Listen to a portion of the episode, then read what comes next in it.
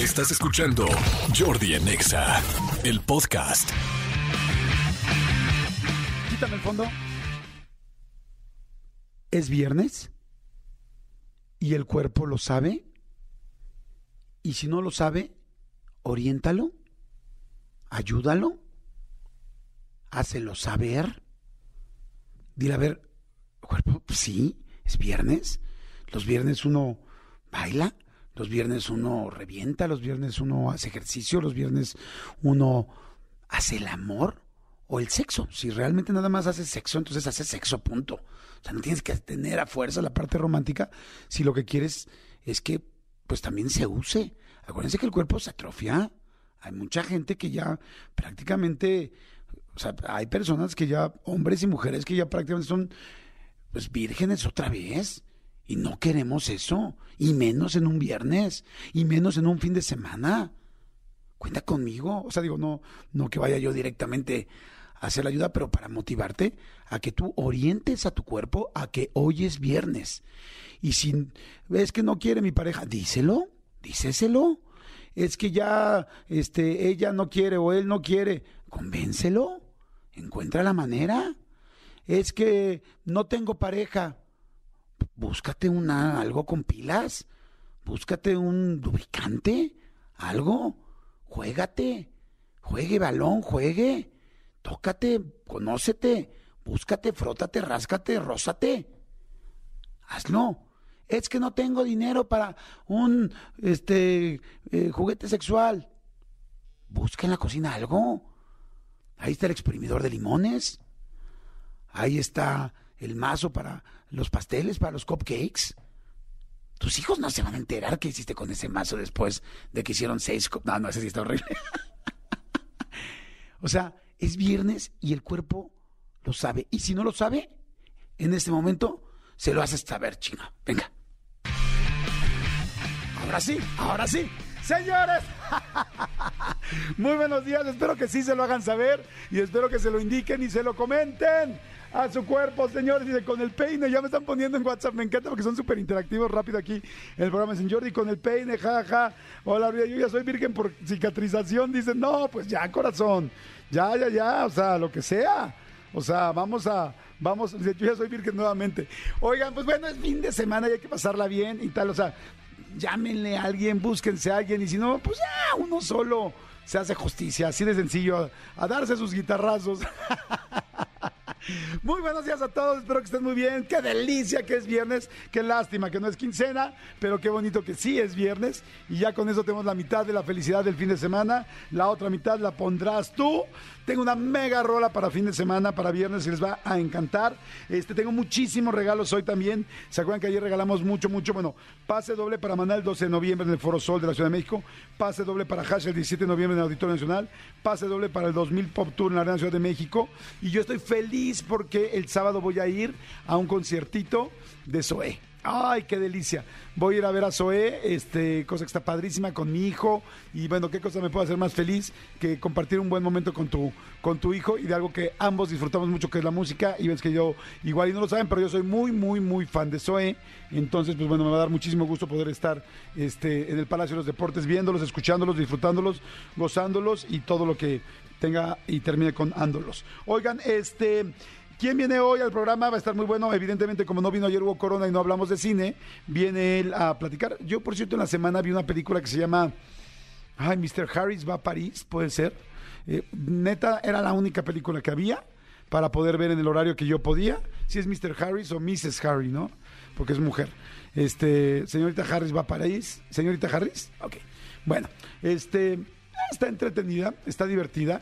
Eh, tengo un poco, no sé si es real o no, pero es un poco la historia de cómo la casa Christian Dior, la pues la casa de alta costura, Christian Dior, que ahora pues con- se conoce en todo el mundo, eh, cómo dio el salto a ser este pues masiva de alguna manera en todo el mundo, pero todo esto es gracias a una eh, señora en Londres, lindísima, la verdad tiene un papel muy bonito, que ella pues se dedica a hacer servicio en las casas, a limpiar casas, a limpiar casas, a limpiar casas, y de repente un día ve en la casa de una de las señoras ricas donde trabaja un vestido Christian Dior, y entonces se vuelve loca con el vestido dice, no puedo creer que haya una cosa tan bella.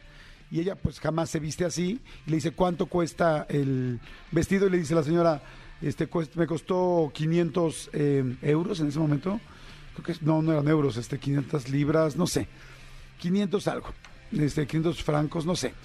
Porque es en 1900 y cacho. Y entonces, este, resulta que es muchísimo dinero y entonces para, eh, o sea, para cualquier persona, pero mucho más para ella.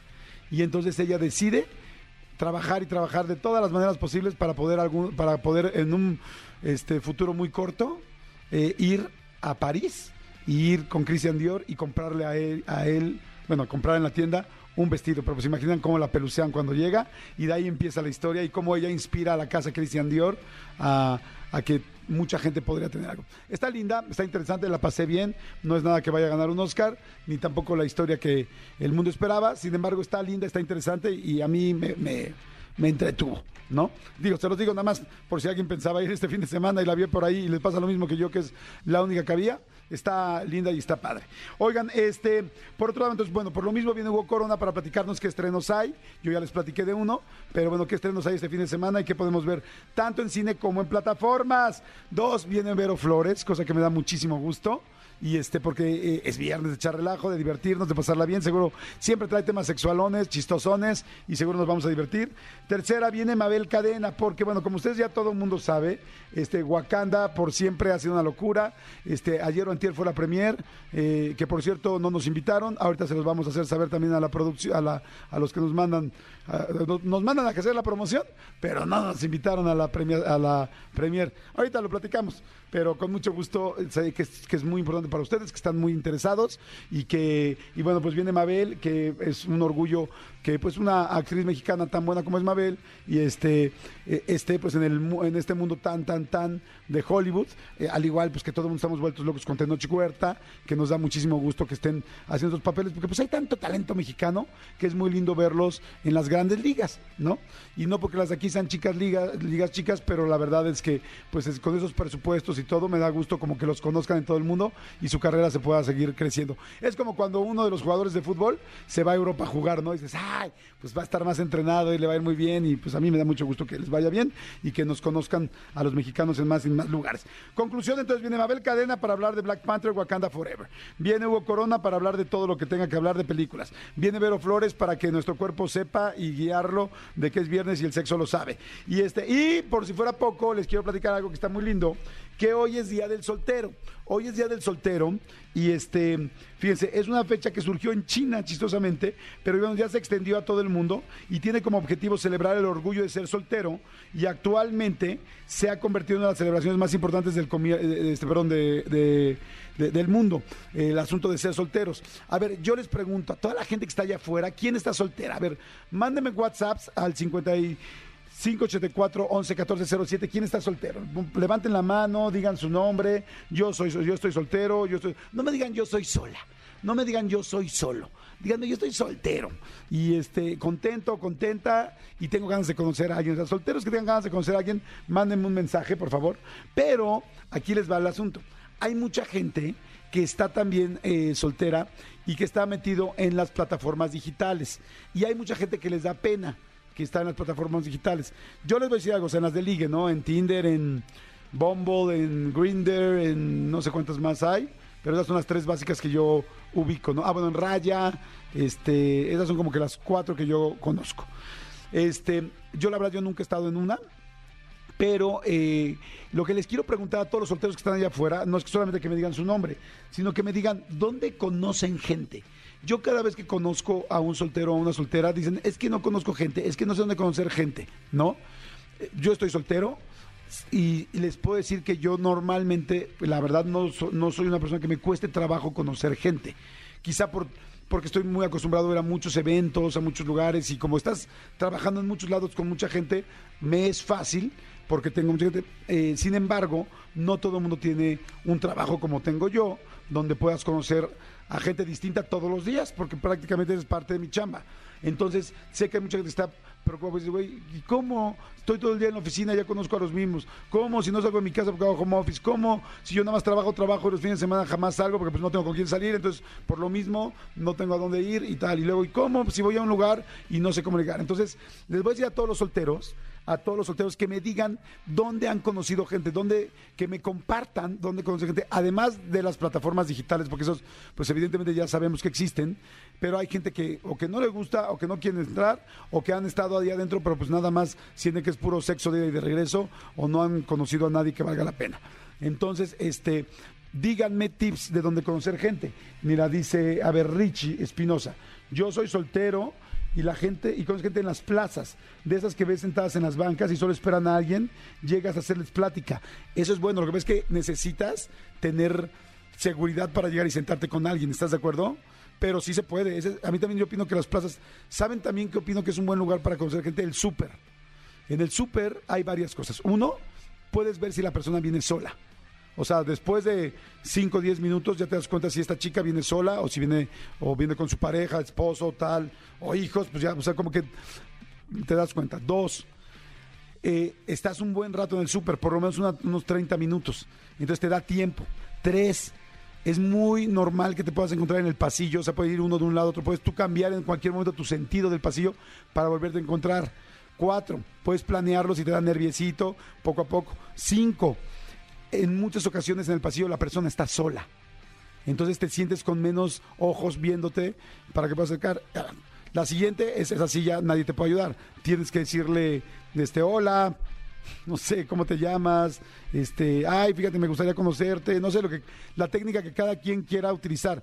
Sí vas a tener que, que romper eso que a mucha gente le cuesta trabajo, sí, pero puedes empezar con un, ay, oye, este, parece que te estoy siguiendo, y ya lo dices, bueno, la verdad, la verdad, yo sí te estoy siguiendo. ¿Cómo te llamas? Tan, tan, ¿no?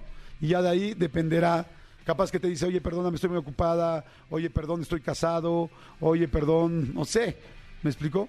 Pero hay una gran posibilidad de que te diga también, este, ay, qué padre, pues me llamo Carlos, ¿tú cómo te llamas? Laura, ah, pues qué padre, ¿no? O viceversa, ¿no? Entonces, bueno, esa es una opción. A ver, este dice, a ver, yo tengo un pequeño equipo de sonido con el que amenizo fiestas y vieras cuántas chavas acercan dizque para pedirte rolas y de ahí luego ya no te las quitas. Bueno, sí, los DJs tienen mucha oportunidad, pero ya es, esa es una situación que no cualquiera puede hacer. Dice Jordi, yo estoy soltera y muy tímida, así que es difícil conocer gente. Ok, a ver cómo le podemos ayudar. Este. Ay, mira, si eres muy soltera, corazón, es más, le voy a ver la cara para poderme, para Betel Esmeralda, para poderme este, inspirar, Betel. Mira, Betel, si eres muy, muy, muy, este, si eres muy tímida, yo te sugeriría que salgas con más amigas, porque las amigas jalan más personas. Entonces tú te vas, oye, pero ve a los planes, ve al plan de la oficina, que vamos a ir a la chilanguita, que vamos a ir a no sé dónde, que vamos a ir al Sonora, que vamos a ir a comer a tal lugar, ve, o sea, ve. Y aunque digas, es que vamos puras mujeres, pues sí, o voy solo con una, pues nunca sabes si esa una conoce al otro amigo y ese amigo se acerca. Si, si eres muy, muy penosa, eh, te va a ayudar mucho que haya más gente que se acerque para que ya puedas platicar con alguien, porque entonces a ti te va a costar mucho trabajo romper el sentarte eh, al lugar de alguien. Este, pero si ya vas con más gente, y yo siempre le sugiero, nunca digas que no a una invitación, porque nunca sabes a quién vas a conocer esa invitación. Así es, vamos juntos a la marquesa a caminar, mi amiga y yo, ve, capaz que el caballerango te cierra el ojo. Capaz que te sientas en las quesadillas y al lado hay un cuate muy buena gente y se acerca y él se las liga. Pero si no sales, ahí sí es muy difícil en tu casa solo con, con- la cafetera, sola con el recogedor. Ojalá que el que conozcas sea así, sea bien recogedor. Oigan, bueno, aquí hay, eh, a ver otro, dice, hola Jordi, yo también soy soltero, este, pero díganme tips. Dice, hola, yo soy Erika, soy soltera, pero digo que del parque paseando a tu perro. ¡Claro! El parque paseando del perro es basiquisísimo. Yo creo que ese es el más fácil. Porque además, como en los parques, ya en muchos parques hay lugares especiales para los perros. Te acercas, los perros empiezan a oler la cola. ya no, no voy a decir lo que estoy pensando. O sea, los, los perritos empiezan a oler, se acercan y tú, pues es muy, de hecho es muy incómodo ahí que no hables. Ahí lo normal es decir, ay, qué bonito, ¿cuánto tiene? ¿Cómo se llama? ¿Es macho o es hembra? O sea, ya tienes una conversación, pero debes decir algo más padre. Dos, están solos generalmente tú y la persona. Tres, los perros casi no se separan, entonces te da tiempo y pretexto para seguir hablando. Y cuatro, que a mí me parece lo más importante, es una persona que le interesa lo mismo que a ti. Que tiene, o sea, ya tienes un bonding, así, un, un acercamiento básico con la persona. No estoy diciendo que todo lo demás funcione, pero si tienes algo importante es, le interesan los animales, cuida a los animales, es noble la persona porque pues, está sacando, ah, poniendo su tiempo para sacar a su perro, para venir a pasearlo, no lo dejó en una azotea. O sea, ya hay una línea de algo padre. Y, a- y les diría otra. También le podrás decir, oye, ¿cada cuándo viene? ¿Y cuándo lo sacas? Todas las tardes. Este, igual como está ahora, sí, y ya. Ya sabes que al otro día puedes volver a tener otra plática con ella. ¿Sí me explicó? Es un, es un buen lugar. Oigan, señores, oigan, vamos a seguir con los solteros porque está muy padre. Que la gente nos siga diciendo también lo de dónde conocer solteros o solteras. Y le regalamos boletitos. Tengo boletos para Maná el 12 de noviembre, o sea, mañana.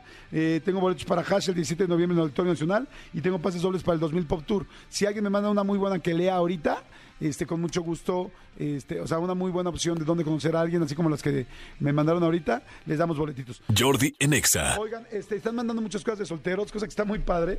Este, dicen, ojalá me leas. Dice, hola Jordi. eh, en un concierto es buen lugar para conocer solteros. Conoces a alguien con los mismos gustos y un buen pretexto para hablarle, a pedirle algún video, fotos que te hayan grabado. Sí, estoy de acuerdo, pero ahí sí tienes que tener la gran suerte de que se siente alguien al lado que te guste. Porque pues no necesariamente, o sea, es luego los tienes muy, muy lejos, ¿no? Entonces ahí es más difícil el approach. Pero este, pero sí puede ser. Dice, hola, mi nombre es Carla. Me parece que el mejor lugar para conocer gente es una plaza, centro comercial en el área donde puedas comprar un café. Me parece buen lugar, sí. Ojalá puedas participar, sí, me parece también bien. Dice, las iglesias. Dicen las iglesias encuentras viudas, solteras, despechadas y las santitas son las, las menos santitas. Oye, está bueno esto de las iglesias, ¿eh? Está bueno. Yo, yo sí de chavito, tengo que decir que yo iba a la misa, este, y iba a la iglesia, a una iglesia en específico, que no voy a decir dónde era, pero yo iba a una iglesia especial y sí, la verdad, veíamos a muchísimas niños, así también rezaba y también, este, ¿cómo se llama? Eh, me confesaba y también, este, todo. Pero la neta sí también decía, wow, o sea, voy a la misa de las 10 del domingo, de ahí de la de Avenida de la Luz, de Boulevard de la Luz, porque dije, ay, eh, pues porque ahí estaban mis amigas y porque la verdad estaban, este, la verdad, muy lindas niñas. Entonces, pues sí, la neta yo sí. Y entonces salías de la misa y platicabas y hacías así como la bolita. Es que acuérdense que antes no era como ahora, o sea, teníamos que irnos a lo básico, ¿no? Y entonces yo dije, si, si Dios o sea, hizo, creó Adán y Eva, Él quiere que yo ligue aquí. O sea, Él quiere que, que- nos comamos la manzana. Yo decía, eso sí, ya quién sabe, ¿no? Pero de que quiere que nos conozcamos, hasta sin hojita, yo creo que sí. O sea, yo creo que Dios quería eso y yo lo apliqué. Oigan, este... Eh, eh, oye, el de las iglesias está bueno, ¿no? Creo que le podemos dar un, un boletito. Dice, quiero boletos. Ahora, mira, a ver, se llama el de las iglesias, se llama, se apellida Hernández, tiene bigote, le gustan las camisas polo negras. Estoy viendo aquí su foto. Y este, oye, no eres mal parecido. Oye, a ver, ahorita les digo cómo se llama. Pero ahorita le mandamos boletitos. Dice, y las iglesias encuentras viudas, tal. Su teléfono termina en 0445 para que le puedan marcar. Ahí está, se llama César. Bien, entonces, César, gracias por escuchar el programa. ¿Quiénes vienen manejando? Todos los que vienen manejando, saludos, la mejor de las vibras. Toda la gente que esté con el comando Godín, a toda la gente que está en las oficinas, saludos. Jordi en Exa. Señores, seguimos aquí en Jordi en Exa. Este, oye, sigue la gente mandando un chorro de cosas de cómo ligar. Dice, hola Jordi, soy Luis de Ciudad de México. Nunca me lees. Un buen lugar sería, y donde yo apliqué alguna vez fue una lavandería. Ah, claro. Me acerqué a pedir jabón y pues conseguí una relación de dos años. Y jabón, ¿no?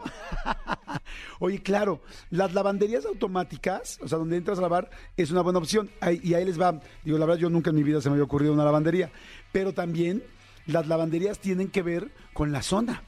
Entonces, si tú quieres buscar a alguien alternativo, busca una lavandería en la Condesa, en la Juárez, en la Ciudad de México o en la Roma. Si tú quieres encontrar a una seño, busca una lavandería en la Portales, en la Venustiano Carranza, en cualquier lugar, en Insurgentes Norte, y vas a encontrar una señora, tal, buena onda, linda. Si tú quieres encontrar a una ejecutiva, ve a una lavandería en Santa Fe. Y porque Santa Fe está lleno de, de departamentos con ejecutivas solteras que acaban de venir a vivir solas y que posiblemente todavía no compran su lavadora para su departamento y entonces tienen que ir a buscar una lavandería y están lavando ahí. Muy bien, oye, muy bien, ¿quién es? Luis de la Ciudad de México. Oye, no manches, creo que merece premio. Está buenísimo este tip. Nunca se me había ocurrido una lavandería. Buena opción. Lavandería, Luis, termina el teléfono en 0476. Este, sí, Luis. Muy buena idea, muy, muy buena idea. Le funcionó en dos años. Sigan mandando opciones. Dice, hola Jordi, en el Zumba. También puede ligar, claro.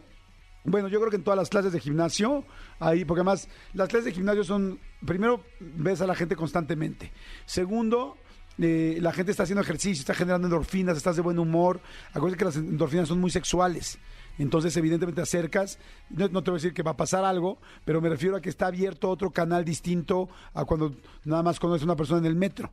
O sea, la persona ya sudó, ya bailó, ya brincaron, ya sonrieron, ya se vieron en el espejo, ya tal. Hay mucha más cercanía. De hecho, hay una cosa que se llama eh, reconocimiento facial que a veces cuando una persona no te gusta tanto, si tú la empiezas a ver constantemente, constantemente, constantemente, te empieza a gustar.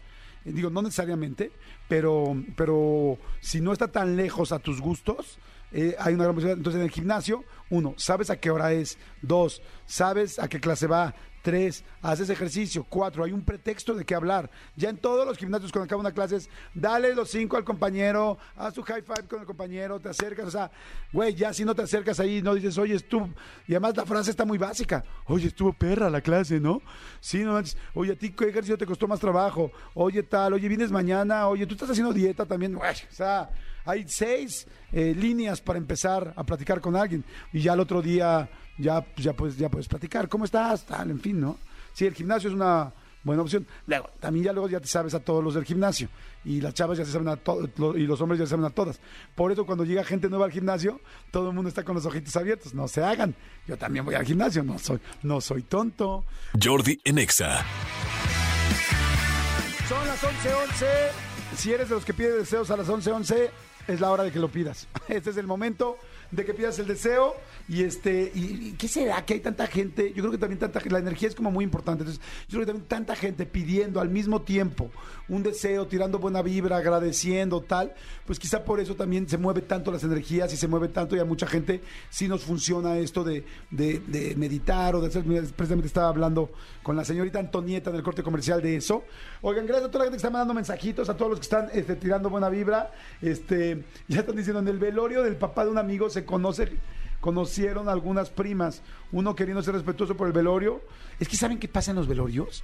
Esto, no sé si les, yo creo que a todo el mundo le hace sentido esto, bueno, no lo sé, pero es, hay diferentes niveles en un velorio. O sea, la persona que falleció, digamos que es un papá. Evidentemente los hijos y la esposa va a ser tremendo. O sea, los hermanos de él, eh, toda el primer círculo. Luego hay un segundo círculo los primos, la gente cercana, los amigos que están deshechos, ¿no? O sea, el primer círculo está en nivel de dolor 10. El segundo círculo está en nivel 9, 8, ¿no? Hay un tercer círculo, ¿no? Los amigos, los, las personas cercanas, los, los ejecutivos con los que trabajaba, con los que viajó, con tal, el primo del primo del primo, el amigo del amigo, o sea, la tercera línea, ¿no? Y entonces estarán yo, con un dolor, pues, ahí yo ya diría que como 6, 5. Y luego hay el que vienen acompañando a yo lo conocía, yo trabajaba en la oficina de, yo tal, yo soy la esposa del cuate que trabajaba con él, pero tal, pero la vengo a acompañar. O sea, hay gente inclusive que no, lo, no conoció a la persona a la que están velando. Entonces, según los círculos, bueno, no sé, no, es que sea esto una, o sea, se me está ocurriendo, se lo estoy diciendo como yo lo pienso, se va relajando la gente. Y más temprano o más tarde. Entonces, el, el círculo está afuera, el que viene a acompañar, el que nada más lo ha visto unas veces, el que yo pocas veces lo vi, tal, tal a los 20 minutos de que llegó y dio las condolencias, está en la cafetería de Galloso, donde este, pidiendo a ver si hay sándwich, que si tiene jamón, que si no tiene jamón, que si el café, tal, tal, y empieza ya a contar chistes y tal. Porque también estar en un tema tan serio, sales a la cafetería y ah, te relajas. Los del siguiente nivel, los del siguiente cuadro, el nivel 4, pues yo creo que ya más o menos más tarde, ¿no? Como una hora, hora y media, ya como se relajan. Bueno, yo que he sido del nivel 1, porque mi papá y mi mamá falleció, también te relajas. Y hay un momento que ya después de cuatro horas, cinco horas de recibir condolencias, a pesar de que te, llega un momento donde alguien te hace reír, alguien te saca una risa, tal, y dices, güey, ya. O sea, porque ya estoy cansado de tanto dolor. A menos que de plano haya sido un shock impresionante, te haya dolido en el alma. Digo, siempre te duele. Pero no es lo mismo que alguien se te muera de un accidente de un día a otro, que alguien como en mi caso, tengo una enfermedad terminal 12 años y que ya sabes que va a suceder. Entonces, son diferentes situaciones. Pero bueno, ¿están de acuerdo? Entonces, conclusión, todo esto viene a que creo que en el nivel 5, 4 y 3 en un velorio, pues está muy fácil ligar porque la gente es como, oye, tú lo conocías, conocía, supiste qué pasó, no, yo no supe, pero fue un accidente, pero tal, oye, pero me parece raro que abran la caja, hace rato estaba abierta la caja, ¿cómo crees? Tal, tal, tal. Y ya a los 15 minutos es como, oye, tú de dónde lo conoces tal, ay, yo también creí que te conocía, ¿cuál es tu Instagram? ¿Tienes Instagram? Sí. Ahí, ahí ya lo hiciste. Y ya de ahí ya te sigues, ¿no? Pero bueno. Huguito Corona, ¿cómo estás, amigo? Sí respiraste durante todo este este lapso, ¿verdad? ¿Mandé? Sí respiraste en algún momento. Sí, sí, respiré en algún momento. Amigo, ¿cómo estás? Bien, amigo, ¿y tú? Bien, 11-11 del 11-11. 11. ¡Ay! Ya ves, wow. te fue por estar. Muy bien, amigo. Ya ves. 11, 11 del 11, 11. Para los muy que bien. creen. ¿Cómo estás? Bien, amigo, muy bien. Qué muy bueno. contento, muy contento. Muchas gracias. Qué bueno, qué bueno, me da mucho gusto. ¿Qué va a pasar? Tenemos muchos estrenos, ¿no? Muchos. Muchos y uno pendiente del cual no habíamos hablado porque no viene la semana pasada, estaba de vacaciones. Que sé que evidentemente te mueres por saber de Bardo. Ah, claro. ¿Ya sí la me viste? muero, no. Ok. Eh, la quería ver el miércoles que fui al cine y terminé viendo señorita, ¿qué? Dije, la señorita... Har- señorita Harris París, Ah, porque era la única que había. Me divertí. Está bien. normal. Me Diferente. Sí, me gustó, sobre todo que yo quiero saber si sí es la historia de la casa Christian Dior. O sea, quiero saber si es ficción o es real, pero la verdad no soy de los que salí del cine y de volada la- lo googleé. Claro. Pero me divertí, está entretenida. Qué bueno. Me da Está, mucho está- gusto. está bonita.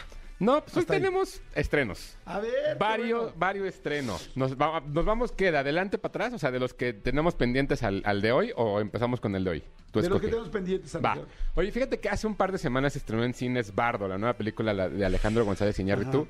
Voy a hablar de ella ahorita porque ya está en cines, ¿no? Todavía no llega a Netflix, llega a Netflix a final de mes. Pero creo que es interesante además ver que eh, cómo es que Netflix está haciendo este desarrollo del producto. Porque al final de cuentas, sí mucho arte, pero es un producto, ¿no? Sí. O sea, es una película. Fíjate que yo pensé, yo he escuchado, no he leído mucho, pero he escuchado que hay mucha gente con comentarios negativos hacia Bardo. Inclusive vi eh, cuando salió en el Festival de Venecia, Ajá. inmediatamente vi a Alejandro González Iñárritu defendiéndose. Sí. Entonces dije, ay caray, no he escuchado las críticas, pero ya ver a Alejandro González así, creo que hay muchas críticas este, en contra. Pero, y luego yo pensaba, yo por eso me muero ganas de verla además, porque además a mí me fascina el trabajo de Alejandro González. Iñárritu, y después me quedé pensando, dije, ¿en serio Netflix arriesga tanto así de decir, haz lo que quieras? O sea, porque dije, Netflix hace negocios. Y, y, o sea, como que dije, a ver, O sea, sí hace negocio, pero su negocio es el tiempo que pasas tú en pantalla. O sea, no es que estén en el negocio de hacer las mejores películas todo el tiempo. Y evidentemente lo vemos en muchas de las series y muchas de las cosas que de pronto vemos, nos encontramos en la plataforma, dependiendo tu algoritmo, ¿no? A ver, o sea, de- Bardo es una película hecha y creada por Alejandro González Iñárritu, que parte de la premisa de eh, Bardo es, eh, la palabra o, o el significado es, es la frontera que existe entre la vida y la muerte. Es decir, es como, como un paso antes de que mueras, pero, pero ya estás como ahí, ¿no? Es como una frontera. Ok. Y ahí es en donde radica todo el chiste de Bardo. El, el- el- el- el conjunto de cosas de cómo es que una frontera puede delimitar ciertas cosas hasta cierto punto en tu vida y en tu muerte, eso significa Bardo. Ok. Ahora, sí creo que el ejercicio que hace Alejandro González Iñárritu me parece bastante interesante en cuestión de cómo está construido y cómo lo va desarrollando. Sí siento que todas estas críticas y que todos estos pensamientos que de pronto vemos en pantalla se desbordan tanto en qué, qué bueno soy, qué bueno soy como Alejandro González Iñárritu, que se vuelve aburrida la película. Ok. Sí creo que hay momentos visualmente porque es- digo, para que la gente lo entienda, es una mm, como biografía de su vida. Es que es más, es que ahí es en donde radica justo lo que no nos deja claro. O sea, parece que es la biografía de su vida, de cuando él se muda de, Estados Unidos a México para hacer unas cosas y luego de México para Estados Unidos para hacer otras. El- la, la historia es básicamente un personaje, un periodista que es el Daniel Jiménez Cacho, el cual tiene que venir a México a recibir un premio, pero él siempre ha vivido ya en el extranjero y esa falta de identidad que tiene como persona. Y, e- y eso vivió Alejandro González Iñárritu. O sea, Daniel Jiménez Cacho está representando a Alejandro González Iñárritu. Eso es lo que nos dan a entender, o eso es lo que uno entiende. Todo lo que está sucediendo y todo lo que vemos en pantalla y, el, y, y el- y nosotros que sabemos un poco de la vida de Iñárritu, entendemos que es la representación de él. ¿Le dicen negro o no le dicen negro? Más o menos. No le dicen negro, pero sí le dicen por ahí.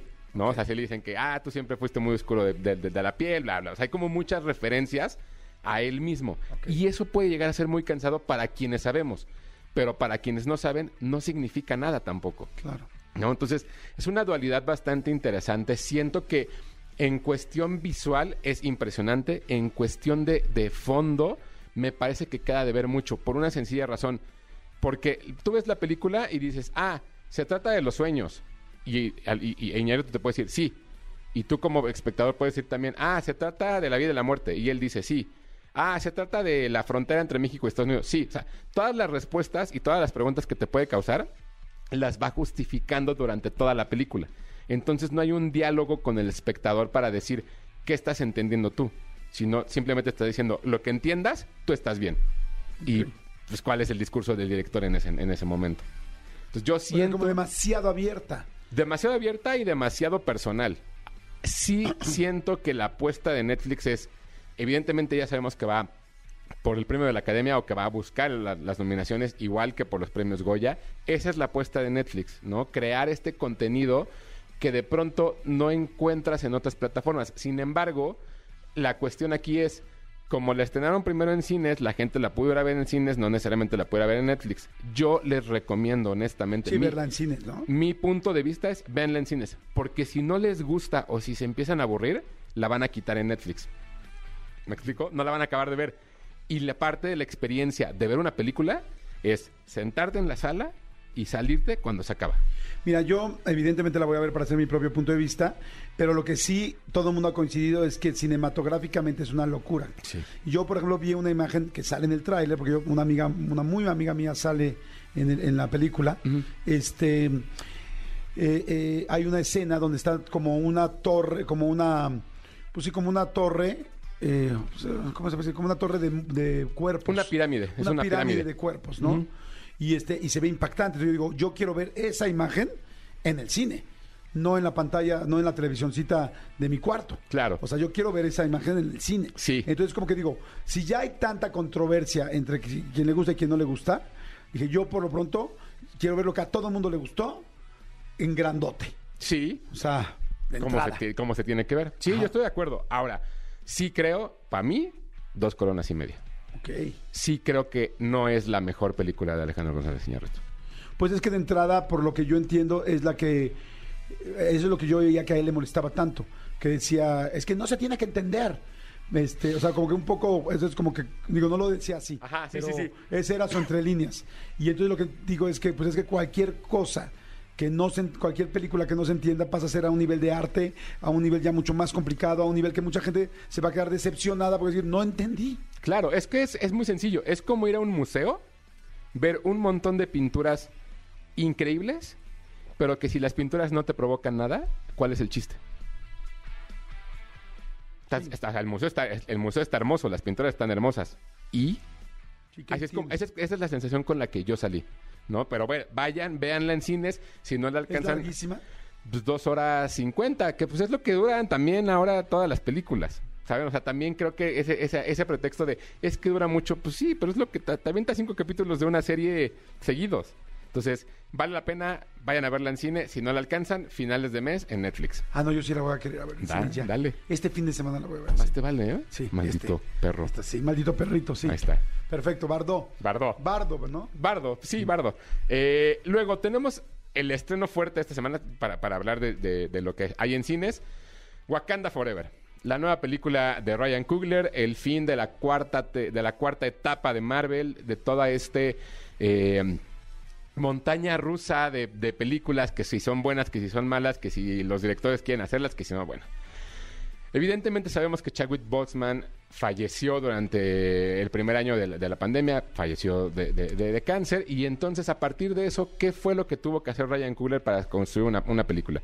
Lo que hace es tomar otro personaje mítico de los cómics que es Namor, reestructurar toda su historia porque él estaba en Atlantis y construirla en nuestro México como un personaje que viene a cambiar la forma en la cual Wakanda se entiende como nación. ¿Qué quiere decir esto? Hay una batalla entre, estos, entre estas dos naciones por, el, por, por un elemento. El personaje de Namor es interpretado por Tenoch Huerta y la búsqueda de cuál es la justicia y la, y la injusticia que debe de suceder en el mundo y cuál es, qué es lo bueno y qué es lo malo. ¿no? Eso es básicamente un poco lo que sucede. Yo, yo, yo, yo, Hugo Corona, es top 3 de Marvel. ¿Te cae? Me parece una preciosidad de película. Me parece impresionante poder ver tan bien retratada la cultura maya en, en una película de Marvel. Inspirador, que todo el tiempo está avanzando la película, la forma en la que van creando este misterio y la, la forma en la que van desarrollando el personaje que va a terminar convirtiéndose en la- el siguiente Black Panther, me parece una maravilla. Es una, es una película, como se dice, coming to age, que es donde la edad cambia, ¿no? Donde un adolescente se convierte en, en- en adulto o en, o en adulto joven y luego en adulto. Y es un mismo, es un mismo proceso que, que- que vivió el Black Panther en, la película, en, la primera película. Siento yo que lo que va sucediendo durante todo, durante toda la película es que te van construyendo entender que no se trata del bueno contra el malo, sino se trata de qué es lo correcto contra lo incorrecto. Ok. Y ahí, en esa moral, creo que Ryan Coogler hace que la película funcione muy bien. Tiene muy buenos efectos, tiene muy buenos momentos. El soundtrack es impresionante. Tenoch Huerta, Mabel. Salinas, pf, o sea, los dos en un nivel bárbaro. Bárbaro. Se llevan la película por ¿Cómo completo. crees? Ahorita viene Mabel, ¿no? Sí. Viene Mabel para acá. Sí, ahorita. viene Mabel Cadena para acá. Pero bueno, hablando de eso, Tenoch está muy bien. Ryan Coogler como director, ¿qué nivel tiene? O sea, es, es impresionante lo que, lo que logra hacer. Pregunta, inter- Sí. nada más un paréntesis. ¿No está muy clavada o es también así muy de acción, de tal? Porque de repente yo ya, yo que no soy tan fans de los cómics, de las películas de cómics, y pues digo, las veo todas, pero, Sí. que no, pero no soy casi el que sigue la historia y tal. Hay unas que las veo como muy comerciales, como que tú estás acostumbrado a decir, ah, voy a, ir a ver Spider-Man, ah, voy a ver Avengers, y de repente hay unas que dices, wow, ¿no? Como por ejemplo la última de Batman, obscurísima, que donde estaba este hombre Robert Pattinson. Robert Pattinson, que dices, wow, o sea, ya, que ya está, esto está muy profundo, o sea, ya, ya, ya pasamos del cómic al arte, ¿no? Yo lo sentí así. Así es esto. Aquí lo, lo- lo importante es, no es una película de superhéroes. Es una película de, de justicia social con superhéroes. Son, son cosas completamente diferentes. No, No no es la tuviste... película hollywoodense. No. Ah. No, no la vean así, porque si la ven así van a decir, ay, está bien aburrida, ay, está bien chafa, está... No. Las secuencias de acción están muy bien hechas. Hay pocas, pero las que hay están muy bien. La forma en la que está construido el guion es lo que vale la pena, pero sobre todo, insisto, la manera en que Ryan Coogler desarrolló la cultura mexicana para esta película Está es preciosa. igual o, o- o al nivel de cómo desarrolló la cultura africana para Black Panther. Entonces le hace justicia a las dos culturas en esta. Creo que es bien bonito y evidentemente pues hay momentos en los cuales todo el tiempo estamos pensando en Chadwick Boseman. Hacen, hacen la, la- la primera parte de la película es un tributo a él y después avanza la película. Oye, que- y los que no vimos Black Panther, bueno, yo sí lo vi, pero la gente que no vio Black Panther. No importa. Vayan, véanla, creo que se la van a pasar muy bien. Este, cinco coronas. Sí, bueno, si dices que de tus tres más Sí. importantes de DC Comics, eh, bueno, perdón, es, es Marvel. Marvel, perdón. Sí. Este, cinco, cinco coronas. Así ok, es. perfecto. Wakanda Forever se estrenó ayer. A- ayer hu- hubo un preestreno el miércoles, pero ya se estrenó el día de ayer, ya está en todos los cines para que la vean. O sea, prepárense para que los cines estén llenos de Wakanda Forever y que nada más encuentres poquitos horarios para las demás películas. Ojalá, porque vale la pena. Ok, la verdad. perfecto. Buenísimo. Pero a lo mejor no quieren salir de casa. Ajá. ¿Estás de acuerdo? Sí, claro. El, el viernes pasado se estrenó un documental en Apple Plus TV bien interesante, bien bonito y muy bien construido. Selena Gómez, Mi Mente y yo. Sabemos que eh, como público, ¿no? No- Nos gusta de pronto ver estas grandes superestrellas o estas grandes celebridades que de pronto se les cae el mundo, porque entonces ahí es donde conectamos nosotros humanamente con ellos y los vemos como uno más. Claro. Y nos encantan esas historias y lo que sea. Selena Gómez evidentemente estuvo en el ojo del huracán cuando terminó su relación con Justin Bieber, cuando Justin Bieber a las dos semanas empezó a andar con alguien más, se casó y.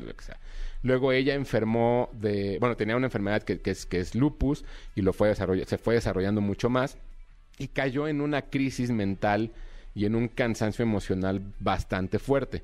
Nunca se habló de, nunca se habló de qué era lo que había sucedido. Sin embargo, ahora Selena Gómez toma el control de la narrativa y nos muestra qué fue lo que sucedió de 2017, que, que tuvo este colapso, a 2021 más o menos, que fue que estábamos a mitad de la pandemia, y cuál fue, cuál fue su vida.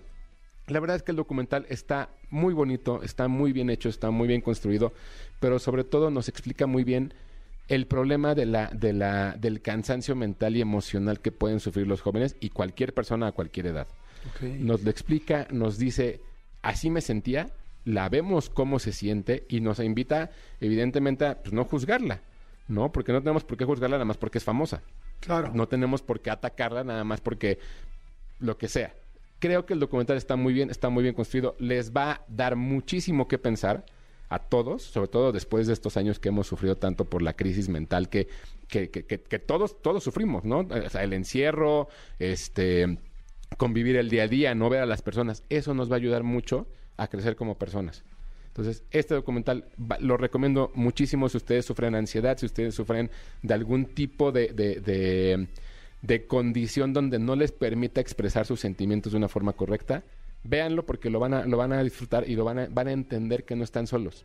Wow, qué interesante. Está en, en Apple Plus. Está en Apple TV Plus, Mi cinco, mente, cinco coronas. cinco coronas. Guau. Mi mente y yo, de Selena Gómez. Wow, cuando escuchas que le das cinco coronas a Selena Gómez y Alejandro González Iñárritu a Bardó dos y media, sabes que las cosas se están moviendo, que el planeta gira. El planeta gira. no es plano. Es una, Exactamente. es una esfera. Oye, está muy interesante, lo voy a ver. Selena Gómez, mi mente y yo. ¿Cuánto durará? ¿Como una hora y media? Hora y media justo. Ah, perfecto. Está, está buenísimo. Se, la- se van a pasar muy bien. Y ya tienes tarea. Sí. Bueno, pues tengo mucha tarea. Wakanda Forever, este, Bardo, este... eh, pues Bardo es la primera que me tengo que ir de volada, porque si no me la van a quitar. Puedes ver Bardo hoy. Mañana te puedes aventar en la mañana el de Selena. Y en la noche vas a ver Wakanda. ¿Y qué hago con mis hijos si soy papá luchón? Que vean el documental contigo. Pues sí, de Selena Gómez sí. Pero Bardo no van a querer ir. No, am, que se metan a ver, sí. que se metan a ver Wakanda. Wakanda sí, tan a ver. Ok, voy a hacer, voy a hacer ahorita un organigrama para poder ver Este, todas con todos. O sea, Que Tony se lleve a los niños a ver Wakanda. claro, y luego Tú luego Bardo. Y luego que se los lleve a ver Ah, y luego. Eh, no sé, pues, ¿qué hay más? que hacer la carne y hay que marinar. Como Hay que marinar. el intercambio tal, de estampas. Lavar la ropa. las- Perfecto, ya está. ¿No? Listo, perfecto. Ahí está tu plan. Ya lo tengo. Gracias, amigos. ¿Dónde te seguimos? ¿Dónde Claro que sí, me siguen en arroba tushai en Twitter, Hugo Corona en Instagram y Hugo Corona tushai en, en TikTok. Eh, la próxima semana vamos a subir una entrevista que hice con Ryan Coogler, el director de Wakanda Forever, pero bueno, quédense porque ahorita viene Mabel a platicar contigo de la película. De Wakanda, qué padre, padrísimo, Wakanda Forever. Jordi en Exa. Oigan, bueno, todo el mundo está hablando de Black Panther, Wakanda Forever. O sea, todo el mundo en TikTok. De hecho, estamos haciendo TikTok en vivo, ¿no? Estoy haciendo TikTok en vivo en mi TikTok. Les mando saludos a todos. Este, estamos haciendo también Facebook. ¿Qué estamos haciendo aquí? TikTok también de XFM y todo el mundo está hablando de Wakanda Forever y de Black, bueno, evidentemente de esta nueva película, ha roto todos los récords del mundo, todo el mundo está muy emocionado, pero hay un elemento que todavía lo hace mucho más emocionante, dos elementos yo diría.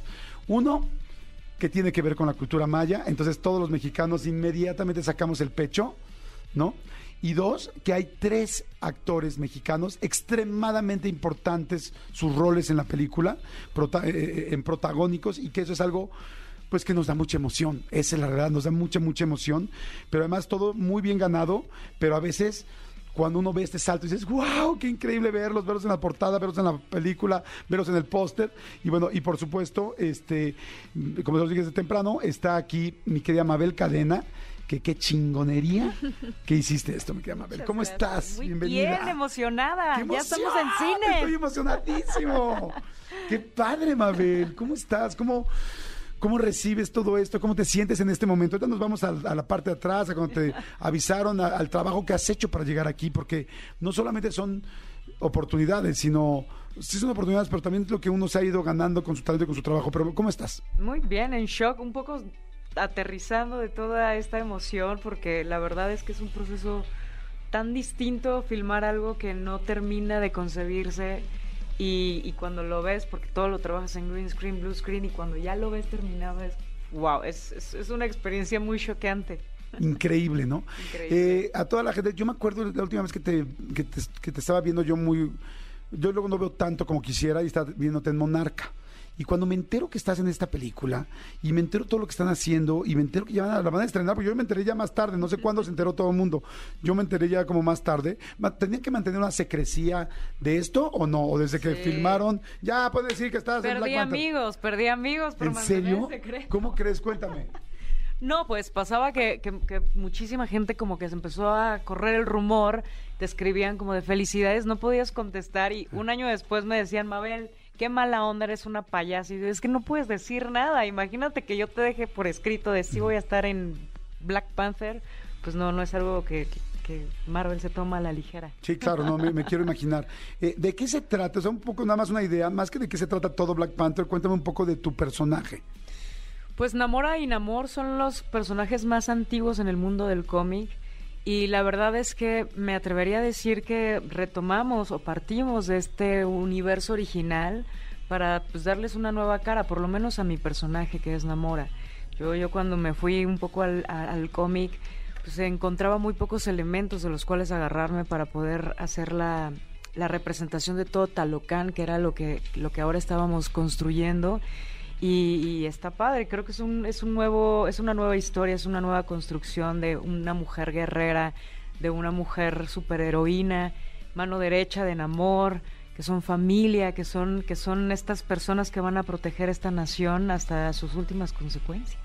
Oye, ¿tú eras de cómics o cero de cómics? ¿Veías películas de cómics o no? era cero de cómics, cero. O sea, cuando a mí me hablaron y me dijeron, te quedaste en la película, y yo, ¿qué película va a ser Black Panther? ¿Y qué personaje Namora? ¿Y quién es Namora? O sea, no tenía idea. La verdad es que fue hasta que me senté con Ryan Coogler, el director, a, a platicar sobre esto, que, que pude empezar a meterme en todo este universo y, y a tener mayor información. Oye, Mabel, ¿cuándo, pensé- ¿cuándo decidiste en tu vida que querías ser actriz? O sea, ¿cuál fue las primeras cosas que hiciste tú en tu vida como actriz? Pues mira, desde niña empecé a estudiar actuación y después ya, ya la universidad la hice en Casa Azul y mi primer proyecto fue Capadocia. O sea, ¿fue tu primer producto Capadocia? Fue mi primer proyecto. Wow. Después de eso hice un montón de teatro y, y a la par empecé a hacer varias series. Em- em- El mundo de las series era muy nuevo. Capadocia fue la primera serie que se produjo en México. Entonces estaba como muy, muy en auge todo este universo. Y pues me fui de una serie tras otra, en- entre teatro, cine. Después empecé a hacer, mi primera película fue, eh, bueno, de ahí empecé a rodar por primera vez con Natalia Beristain, con Los Adioses. Y luego ya mi primer protagónico fue con La Diosa del Asfalto. Y la que recientemente hice fue El baile de los 41 con, Ujú. con Poncho. Entonces la verdad es que ha sido como un recorrido lleno de riqueza, lleno de época. Me ha tocado interpretar mujeres de mucha época. Por eso también ya tenía un poco... Oye, pero ahora sí te fuiste súper atrás, ¿no? Muy atrás, estoy así, ya tiene como 100 años. Exacto. Oye, eh, te lo preguntaba porque es cuando alguien quiere ser actriz, cuando alguien es su pasión, su vida y quiere dedicarse a esto, ¿siempre está este sueño de Hollywood o no necesariamente? Porque también de repente yo he visto actores como que muy independientes que quizás no voltean a ver a Hollywood y dicen, ay, no, no me interesa. Eh, en tu caso, bueno, no podemos hablar por los demás, en tu caso, ¿cómo fue? Pues no, la verdad es que yo, yo estoy viviendo el sueño que nunca tuve con relación a trabajar en una plataforma como lo es Black Panther y todo este universo de Hollywood. Yo tenía la convicción de que quería hacer una carrera digna en México, tenía la convicción de que quería pertenecer al mundo cinematográfico y justo creo que este año recibí mi segunda nominación al Ariel y para mí fue como un lo logré, ya, o sea, cumplí con, con todo lo que me he propuesto hasta ahora. Y, entrar en, un universo como este te cambia, te cambia la estrategia, te cambia la vida, te cambia el pensamiento, te cambia la visibilidad que tenías sobre la carrera que tenías, que, que- que querías tener, ¿sabes? Porque no es algo por lo que trabajé. Siempre tuve como la, la cabeza en voy a hacer una carrera en México y si de aquí pasan otras cosas, increíble, pero si no, tampoco quiero como desviarme ni, ni, ni perder mi atención en tantas cosas. Oye, porque de repente hay mucha gente que consigue cosas porque lo estuvo pensando mucho, porque cree por la energía, por tal. Y de repente también creo que hay muchas personas que de repente podemos tener un miedo o decir, híjoles, esto no, no sé si soy capaz, no sé si tal, no sé si... Pues porque depende mucho también la seguridad con la que nos forja nuestra Sí. infancia. Sí. ¿Me explico? Sí. Entonces, este, de repente verte, porque no es, eh, o sea, no es como que, ay, vino la gente de Black Panther Wakanda Forever, decidieron que iban a filmar, entonces iba a ser Maya, entonces escogieron a tres mexicanos. No, no, espérame. O sea, entonces aquí en México hay muchísimo talento, impactante. Ya, ya solamente decir México te- ya te vuelves loco de, para competir. Ahora, espérate que ahora una- un nivel Hollywood, igual ven centroamericanos, igual ven sudamericanos. O sea, imagínense, la serie eh, o la película de Cantinflas la hizo un español. Sí. O sea, aquí no importa de dónde seas, mientras des el look y si eres bueno, porque digo, pues puedes hablar del idioma, los tonos que quieras, como quieras, tal, creo que tú tuviste que estudiar varios idiomas o manejar tres idiomas para poder hacer la película. Pero digo, verdaderamente, de toda la gente que pudieron hacer, eras tú. O sea, por talento, por trabajo, por quién eres, por tu forma de ser, por un millón de cosas que yo no soy un director de casting, ni un director de películas, aún. Y este, y lo hicieron. Mi pregunta es. ¿Cómo llegaste hasta ahí emocionalmente? Entonces, ¿cómo crees que no solamente por talento, sino que lograste eso? ¿Creías mucho en ti? ¿No creías? ¿Dudaste? ¿No dudaste? No, ¿Qué pasó? Mira, tengo una certeza de la capacidad que tengo como actriz porque porque porque las he trabajado, he ido mucho trabajo eh, a lo largo de estos años. Llevo casi 12 años desde que hice por primera vez Capadocia eh, profesionalmente. Y, y estaba con mucha seguridad como actriz, pero dudaba, tenía muchísimas dudas alrededor de lo que me, constituía como, como persona, como mujer, como todas esas cosas que te dicen de niña y que de pronto llegas a un universo que, que, que creíste que no ibas a llegar porque te vas comprando un montón de cosas o que si no hablas el idioma y de pronto es como, estás en una película donde se supone que no ibas a llegar porque no hablas el idioma, pero pues tienes que poner las pilas para hablarlo. Es, es, es como empezar a romper muchos, muchas cosas en mi cabeza, de decir, créetela. Y creo que no fue hasta que terminó Black Panther que tuve una llamada con Victoria Alonso que me dijo, Mabel, me, o sea, cree que mereces estar aquí, ya comienza a creer, que comienza a reconectar con tu poder y, y la verdad es que sí ha sido muy bonito cómo me ha cambiado personalmente la vida hacer una película como esta, cómo me ha devuelto la capacidad de creer en mi belleza y en mi poder y en, y en replantear mi camino y en decir, ahora sí quiero derrubar, derrumbar todas las puertas que se me pongan enfrente porque no me van a agarrar desprevenida, porque de aquí en adelante me voy a preparar y voy a convertir todas esas debilidades en fortalezas para seguir rompiéndola porque porque es, es la única misión que queda, ¿sabes? Yo hoy estoy viviendo un sueño lleno de libertad gracias a las mujeres que antes de mí ve- empezaron a romperlas, ¿no? Claro. Vemos, Salma está en, en Hollywood también abriendo una brecha, hay muchos mexicanos en, en Hollywood, antes de Salma, mucho, muchas mujeres de nuestro cine mexicano de oro fueron a romperla ya. Entonces yo lo único que quiero es poner mi granito de arena para esas generaciones que vienen sigan siendo más fuertes. Me encanta lo que dices porque fíjate, yo creo que una entrevista en este momento con Mabel Cadena pues tiene dos líneas, ¿no? Una puede ser completamente Hollywood, tal, el momento, la, la actuación, lo difícil, el bucear, todo lo que hay que hacer, ¿no? Y también te lo voy a preguntar. Pero hay otra parte que me importa mucho a mí, que es la parte de inspiración. O sea, y es lo que acabas de decir. Yo siento que hay muchísima gente que lamentablemente en México no creemos en nosotros, porque tenemos una cultura muy derrotista, lamentablemente, ¿no? Yo vengo ahorita de unas cosas que hice en Estados Unidos y decía, ¿qué cosa con estos cuates? O sea, todos se ayudan, todos se ayudan, todos se comparten, cómo crezco, cómo tal, cómo le hiciste tú, mira, hazla así, hazla así, hazla así. Es como todos crecemos, si yo crezco, todos crecemos. Y lamentablemente en México, otras generaciones nos hicieron ver como, quédate con el, el tip, quédate con el tal, no, no digas todo lo que haces para estar ahí, o sea, muy, muy egoísta, ¿no? Entonces, ahorita dijiste que tú tenías miedo del idioma. ¿Qué otras, dime otro par de cosas que tenías miedo en tu vida, en la actuación, en tal, porque creías que no ibas a conseguir esto? Porque evidentemente ya vimos que se lo conseguiste.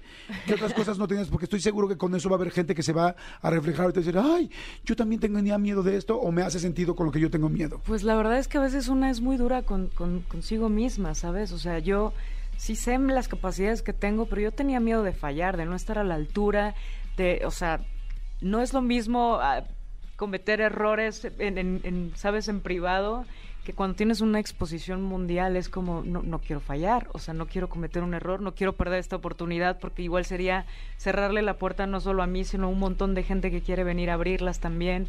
Entonces tenía, sentía, me tomé muy a pecho la responsabilidad que tenía y eso me carcomió la cabeza al inicio, ¿sabes? Fue como, como sentarme a hablar muchísimo conmigo y en algún punto también me di cuenta que, que se había puesto el dedo en la herida, ¿no? La- las cosas a veces no se ponen enfrente cuando no las tienes que, cuando, cuando no estás lista para trabajarlas y a mí se me puso enfrente una, una niña que, que tenía muchas heridas de- en cuanto a eso, en cuanto a sus renuncias, en cuanto a su historia. Y para mí fue muy importante sentarme a decirme a mí Sus renuncias te refieres a una Mabel chiquita que, que A una Mabel renunciaba chiquita antes que de decir, dijo, no, yo no voy a hacer para mí". esa, a una Mabel adolescente que dijo, sí quiero ser actriz, pero hasta aquí, a una Mabel que solita se fue poniendo limitaciones y tuve, para enfrentarme ya al proceso de filmaciones, sí tuve que, que- que sentar a esa Mabel chiquita y decirle, Mabel, quizá tú renunciaste, pero hoy esta Mabel adulta va a trabajar muchísimo para devolverte todos esos sueños por los que renunciaste, para, para no ponerte excusas, para no ponerte límites, para no dejar de soñar, para volverte fuerte y bella y poderosa. Entonces, la verdad sí fue, sí fue decirme a mí misma, te pasaste, y fue a mí misma decirme, ten, te lo regreso, lo mereces, aquí está. O sea, fue como decir, a ver, Mabel chiquita, si eres Namora. Si eres O sea, Namora. si has hecho lo suficiente Sí, para ser Namora. Y me lo decía mucho, ¿sabes? Y lo escribía mucho de, sí soy una superheroína, pero en mi propia narrativa. Solo yo tengo la posibilidad de adquirir estas herramientas, de adquirir el idioma, de adquirir eh, el, todo el trabajo que necesitaba para estar debajo del agua, para, para abordar el personaje, que hacer una película de superhéroes no es nada sencillo. Y también, sí, esto que decías de, de- cómo entre compañeros a veces nos podemos hundir, en este caso era muy bonito ver cómo cada uno de nosotros eh, eh, queríamos dignificar y queríamos hacer una representación muy linda de cada una de nuestras historias que pueden ser completamente diferentes. Wow, pues fíjense qué padre. O sea, si tú que estás escuchando ahorita, en, en el caso de Mabel, eh, tenía el problema del idioma, el miedo de fallar, eh, había visto que había sentido, que había renunciado a varias cosas en algún momento de su vida. Y aquí fue, me crezco, lo hago y además lo logro. Y hoy la tenemos aquí sentada y la ves en los pósters y la ves en las películas. Dice, a ver la, la película en todo el mundo. Es, todos podemos hacer lo que queremos si realmente lo queremos y vencemos eso. Y nos decimos a ese, ¿cómo dices? A ese niño chiquito, Juan, Fernando, Laura, Josefa, como te llames. Y le dices, sí puedes. O sea, quizá antes te costó trabajo porque eras un niño, pero ¿y ahora qué crees?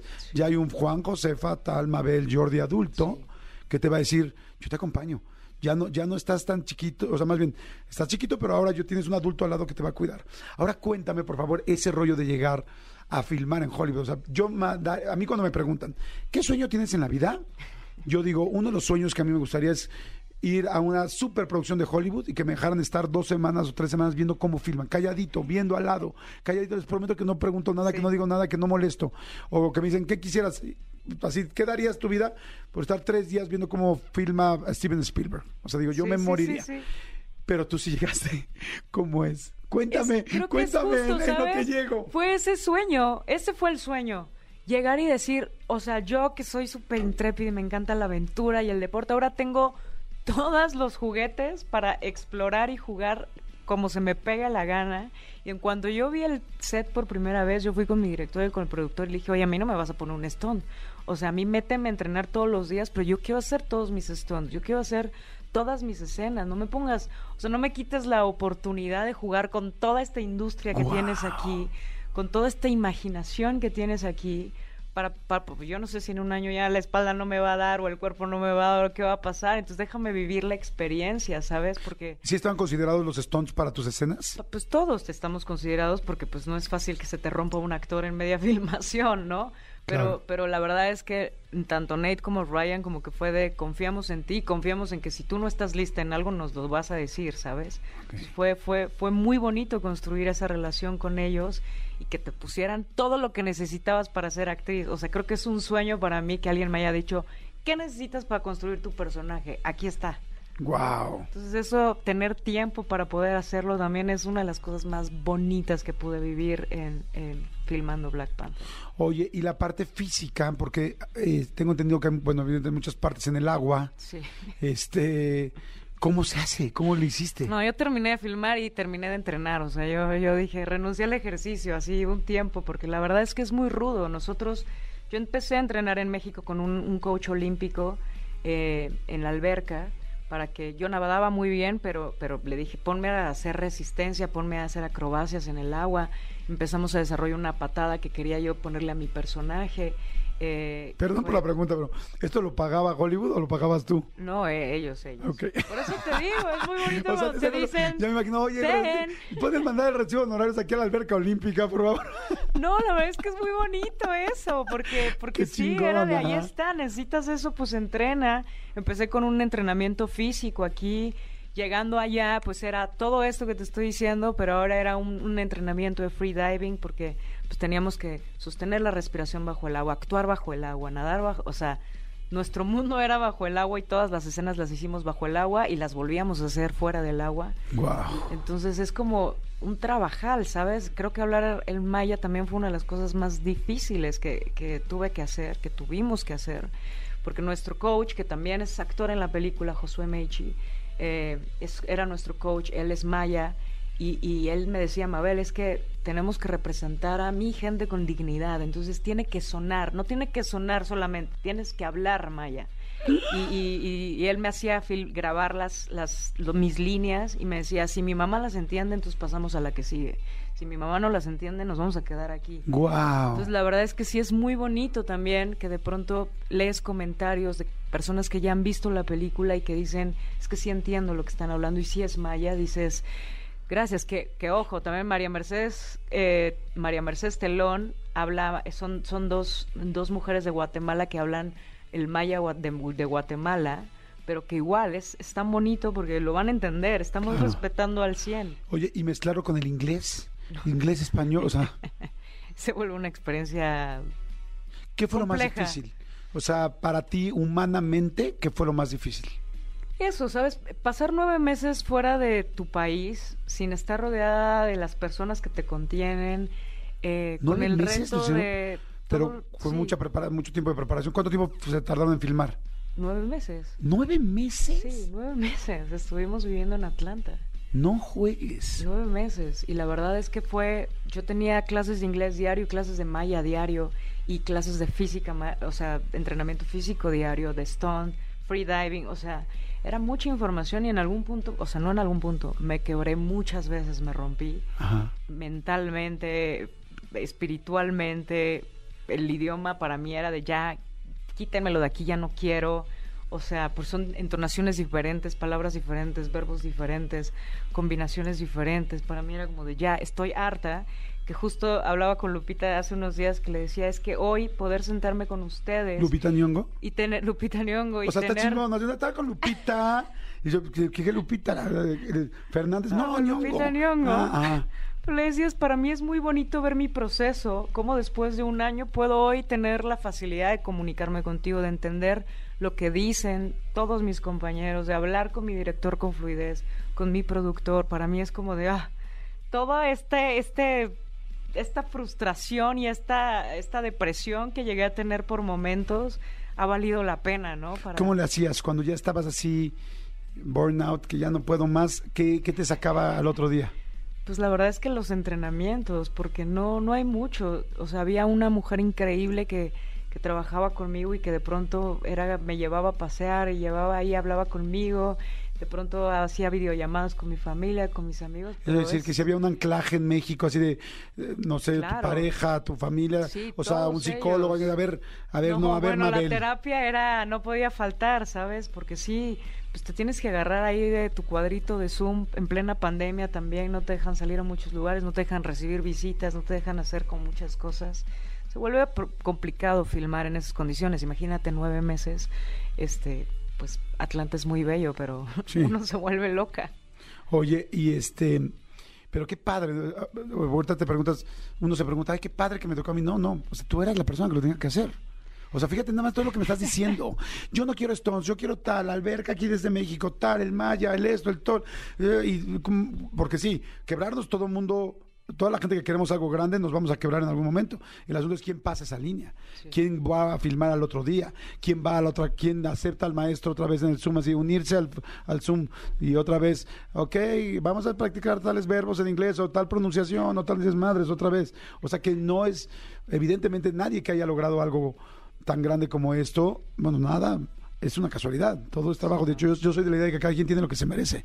O sea, y tú te mereces esto. Ahora, ya nada más para terminar, porque me van a matar aquí, porque como ves estoy muy en modo fan y en modo emoción.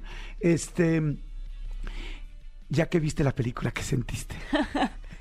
Es que es una, yo a mí nunca me ha pasado. Mira que me he emocionado muchísimo viendo mis proyectos, pero nunca algo como esto, ¿sabes? Porque de pronto sí creo que culturalmente como que de pronto hay una idea de lo inalcanzable o tenemos esta visión de, ah, eso está muy lejos, ¿no?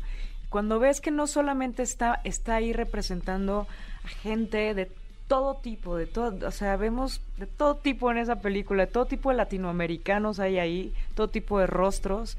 Eh, estos rostros mayas hermosos de Josué, de María Mercedes, eh, eh, los escuchas hablar maya, es, ves de pronto en imágenes que no lees en el guion, pero ves que ya construyen un mundo con, con las historias con las que creciste de niña como mexicana.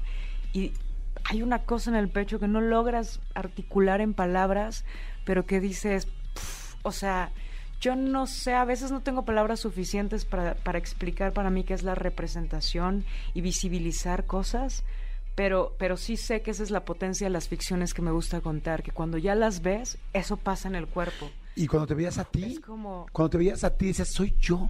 Soy yo que estoy haciendo eso y lo hice. Se ve cabrón lo que estoy haciendo Sí. físicamente y lo hice y soy yo. Y me veo guapísima y me veo fuerte o tal. ¿Cómo te Y veías? sabes que ni siquiera veía eso. A mí me conmovía porque no lo veía desde un lugar de ego, sino era como, no manches, es mi cara, o sea, es la cara de esa niña que quiso ser actriz y que hoy ha hecho cosas increíbles en México y que está jugando ahora a ser un superhéroe. Está padrísimo. Y esa cara también está representando un montón de niñas en mi país, un montón de diferentes caras, de diferentes diversidades e historias. ¿no? La, la historia de Josué, que es completamente diferente a la nuestra, la historia de Tenoch, la historia de Alex, que es un venezolano eh, que creció en Estados Unidos. O sea, hay, habemos latinoamericanos ahí con historias por doquier, pero que cuando ves eh, una película como Black Panther dices, "Puf, aunque seamos de lugares diferentes, nos reconocemos ahí, ¿sabes? Es como, wow, es... No, nunca en mi vida he sentido un poder tan grande como lo que sentí la primera vez que vi Black Panther. Porque eres superhéroe. También. Ah. Mabel Cadena, muchas gracias, corazón. Qué padre, Gracias. que te felicito. Muchas felicidades por todo lo que lograste, por lo que están representando, por lo que están haciendo y especialmente por lo que están inspirando, porque yo estoy completamente de acuerdo con lo que dices. Eh, me encantó que dijeras, agradezco a las generaciones anteriores de mujeres que han abierto esto para que hoy yo esté aquí y hoy tú eres un elemento importantísimo, una pieza importantísima para todas las que vienen. Yo soy muy de la idea de que este país se hace con ayudarnos, con enseñarnos, con de saber que sí podemos, con saber que, que pues vivimos en otro momento, pero bueno, ya no es nuestra responsabilidad. O sea, más bien, ya lo vivimos, ya tal, ahora es nuestra responsabilidad salir, hacerlo y creer todo lo que podemos hacer, porque por algo los mexicanos, yo les digo, ¿qué pasa con nosotros? Tenemos algo muy especial. A donde vamos, si nos dan la oportunidad, brillamos. Y no estoy hablando solo de los mexicanos como, ay, México, no. Creo que cualquier ser humano, Sí. si realmente quiere algo, pero necesitamos apoyarnos, decirnos que sí se puede, eh, enseñarnos, ayudarnos, meternos el hombro. Y, y- y me da mucho gusto ahorita que dices de todos los latinoamericanos y todos los representados. Qué padre. Felicidades. Muchas Qué orgullo lo que lograste y todo lo que vas a lograr y a toda la gente que vas a inspirar. Muchas gracias, mi querida Muchas Mabelita. gracias. ¿Eh? Encantado. Gracias. Encantado. Este, Mabel Cadena, vayan a ver Black Panther, eh, Wakanda Forever. Jordi en Exa. Verónica Flores en viernes. Verita, ¿cómo estás? Hola, ¿cómo están? Muy bien. Corazón es viernes y el sexo lo sabe. Exactamente. Y si tú no lo sabes, hagámonoslo saber. Pues es que para Pero eso estamos aquí, para que la gente nos escuche y se ponga las pilas porque es viernesito y obviamente tienen que disfrutar el fin de semana, pero Yo les dije, o sea, yo les dije, ¿saben qué es viernes y el sexo lo sabe? Y si, cuerpo, si tu cuerpo no lo sabe, hácelo saber, oriéntalo. Prenda la radio Ayúdalo. y compártalo para que le echen la mano, porque pues así ni cómo, oigan. Oye, corazón, ¿de qué vamos a platicar hoy?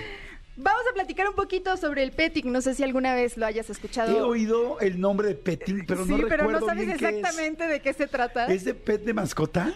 Te digo algo, sí tiene un poquito que ver.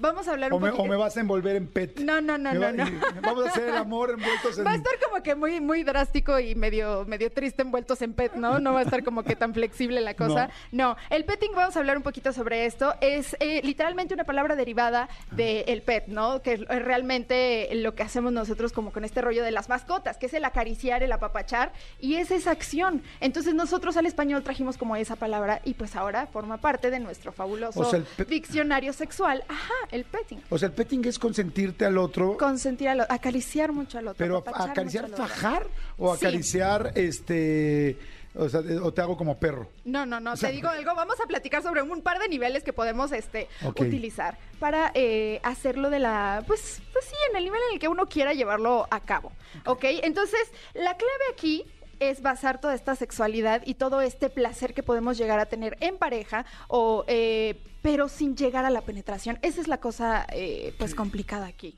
Que te aguantes las ganas y que no tengas que... lo complicado. Te voy a decir algo, nosotros lo relacionamos como lo que comúnmente conocemos como el faje, lo que decías tú, Ajá. el apapacho, el agarrón, el, el- la caricia y ese tipo de cachondeo, pero no llegamos a la El penetración. previo, la primera El base, previo, la, la, primera base. Y esto está súper relacionado a las primeras experiencias sexuales que tenemos cuando somos adolescentes. Pregunta. Dígame, o sea, entonces en el petting eh, es como vamos a hacer algo, nos vamos a un mega fajezote, Un pero no hay manera de que haya penetración. No hay O sea, penetración. tienes, tienes que hacer eso para que funcione como Bueno, petting. obviamente te voy a decir algo, si ya están este, disfrutándolo mucho con tu pareja, pues obviamente el siguiente paso ya es llegar a la penetración, ¿no? Pero el previo a está denominado como petting. Ok. ¿Estás listo entonces? A ver, sí, claro. Vámonos entonces.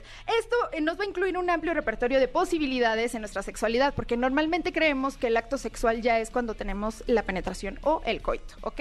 No, yo Aquí- no, ¿eh? Yo no pienso eso. Pues es que tú eres muy besucón y muy apapachón, ya lo hemos Sí. platicado otras veces, entonces... Eh, yo, ¿y tú cómo sabes? porque me has contado, porque me has contado, oye.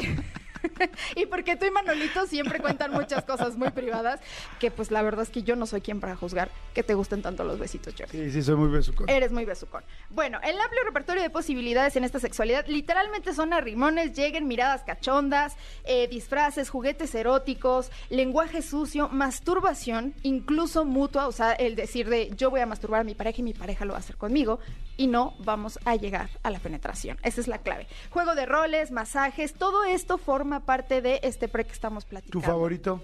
Yo creo que los que masajes. Masajito. Ok. Pues es que imagínate, estás desnudo literalmente compartiendo ese momento tan íntimo con tu pareja y estás recorriendo cada centímetro de tu cuerpo. O sea, es imposible e inevitable que llegues a un punto de excitación. Está fantástico. O sea, fíjense, hoy, este fin de semana, se pueden hacer el compromiso. Bueno, no el compromiso, más bien el tener la idea de decir, oye, vamos a hacer petting. Llega con tu pareja, vamos a hacer petting. No, va a decir, ¿qué te pasa? No me voy- ¿qué- qué- yo qué no me voy a poner una cadena. No, no, no, no, no. O sea, vamos a hacer faje full, pero sin que haya nada más. Pues No, ya, si de quedar- plano no tienen un espíritu tan fuerte y llegan a, a la penetración, pues bueno, ya también Bueno, pero está padre disfrútenlo, hacer ¿no? el... No, porque eso es normal. O sea, la cosa es hacer el proyecto, decir, oye, hoy vamos a llegar así y ya mañana lo cumplimos. Yo Órale, creo que va. te quedas súper, súper cachondo con tu pareja y al día siguiente te vas a dar un súper mega agarrón. Sí, está chido. O sea, si, si solo llegas a ese punto del Ajá. petting de estarte manoseando y besuqueando, pues inevitablemente al día siguiente yo creo que no superas la meta de no. Oh, en 20 minutos. Bueno, un ratito. O sea, el chiste es hacer una pausa para decir, lo logramos, ahora sí, lo que sigue, ¿no? Ok. A ver, díganos por favor en WhatsApp qué cosa es lo que más a ustedes les prende de lo que acaba de decir Vero. O sea, de todo ese previo que dijiste, las masajes, la masturbación mutua, el, en fin, todo esto. ¿Qué cosa es lo que más los prende? ¿Los, los vestidos o qué dijiste, los disfraces? Los disfraces, juego de roles. Y es que, ¿sabes qué? Que creo que son herramientas que comúnmente sí utilizamos, pero no las denominamos o no las categorizamos. Entonces, por ejemplo, un bailecito sexy, un striptease que tu pareja te esté haciendo, un masajito en los hombros y que ya de repente ya te quitaste la camisa. O sea, todas esas herramientas realmente sí las utilizamos. Pero no las, no las juntamos y no decimos, ah, ok, esto tiene como que un nombre. Pues ahora, muchachos, ya saben que se llama petting. Y me encanta que les estamos dando un buen de ideas para que disfruten muchísimo el fin de semana, ¿no? No, pues sí, mínimo. O sea, estoy completamente de acuerdo. A ver, para que todo el ¿Cuál, mundo cuál lo es haga. tu, tu favorita? Pues yo soy muy de caricias. A mí me Tú eres gusta. como muy de papachito, ¿verdad? A mí me gusta mucho el previo, previo, así de ir, to- o sea, como que disfrutar todo el cuerpo poco a poco. Me gusta como así que vaya Con subiendo. calma, con calma. Sí, con calma. Digo, y hay momentos donde ya se pierde la calma y, y viene la locura. Pero a lo que voy es que me gusta mucho, o sea, todo el previo, así como, sí, puede haber un rapidín, puede haber un momento muy especial. O sea, algo así de, es ahorita ya, es como corran, así como es ahora o nunca. Pero a mí me gusta mucho el disfrutar. Y me gusta mucho el previo en diferentes situaciones, porque mucha gente nada más hace el previo acostado, por ejemplo. A mí, por ejemplo, fíjate qué chistoso. Pero es que ya son cosas muy ¿Ves cómo, personales. te, ¿Ves cómo te confiesas? Sí, ya me a solito, solito. A mí, por ejemplo, no me encanta que te salga una, mi pareja o, bueno, la chava con la que estoy o, desnuda.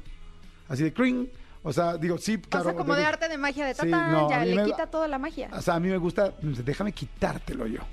O sea, eso me encanta. Ahora, si sale desnuda un día está fantástico. O sea, no estoy diciendo que no puedo, que, Que no no quiero lo vaya a disfrutar. Pero me encanta el previo desde el beso, desde irte quitando la ropa, porque también la ropa es tan sexy. Exactamente. Que dices, wow. Así que yo, yo sí me ha pasado que yo he dicho, espérame, espérame, espérame, espérame. Es que te ves no hermosa te quites todo, o te, te, ves, ves hermosa, por favor, no te quites todavía la ropa interior. Regálame Déjame 10 verte. minutos más así. Te ves increíble. Qué rico, fíjate, eso es súper padre. Y vamos a platicar sobre los tres niveles que podemos utilizar en este método tan fabuloso que es el petting. El, nivel número uno, vamos a decir que es como que la manita sudada, esos besitos cachondos y esos apapachos que ya empiezan a ser un poquito más insinuantes. En el nivel número dos, vamos a platicar que vamos a sumar las caricias y apretones un poquito más cerca de las zonas erógenas que ya conocemos, como por ejemplo la- la- las, las pompis, las boobies, la cintura que se me hace a mí súper sexy, la espalda, ¿sabes? Como empezar a dar esas señales de que estamos pasando al siguiente nivel. Tú eres muy de espalda, ¿no? No, fíjate ¿No? que no. Me gusta ver la espalda de, de, de mi No, pero no dijiste que te encantaba que te La la, espalda. Ah, ok. La cintura se me hace muy rico, muy sexy. Y sí, la espalda completa sí, como que es, es así, ¿sabes? Como que la caricia suavecita. No sé si se están prendiendo o no, pero bueno, Yo sigan espero en este momento sí. a ver, ¿no? Síganla por favor en Instagram y, y se van a empezar a aprender o en OnlyFans. O no. Ay, o, sí. no, o O no, no. no, sí. ¿Dónde estás? Diles por favor, ahorita, porque ahorita vamos a regresar contigo, pero diles dónde para que sepan más. Ya saben, me pueden encontrar en todas las redes sociales como yo soy Verónica, ahí los espero. Y pues también recibimos todos estos mensajitos con las dudas sexuales y después las atendemos. aquí. Jordi en Exa. Ok, a ver, nos quedamos en nivel 2, dijiste apachurrar cerca de las zonas erógenas. Ajá, ya O- estamos- sí, o- ya. O estoy inventando. No, no, no, estás inventando muy bien, déjame decirte que sí, ese nivel corresponde a, esa, a esas acciones. Entonces ya vamos acercándonos un poquito más a la intimidad, que obviamente ya no se trata de un abrazo o un apachurrón.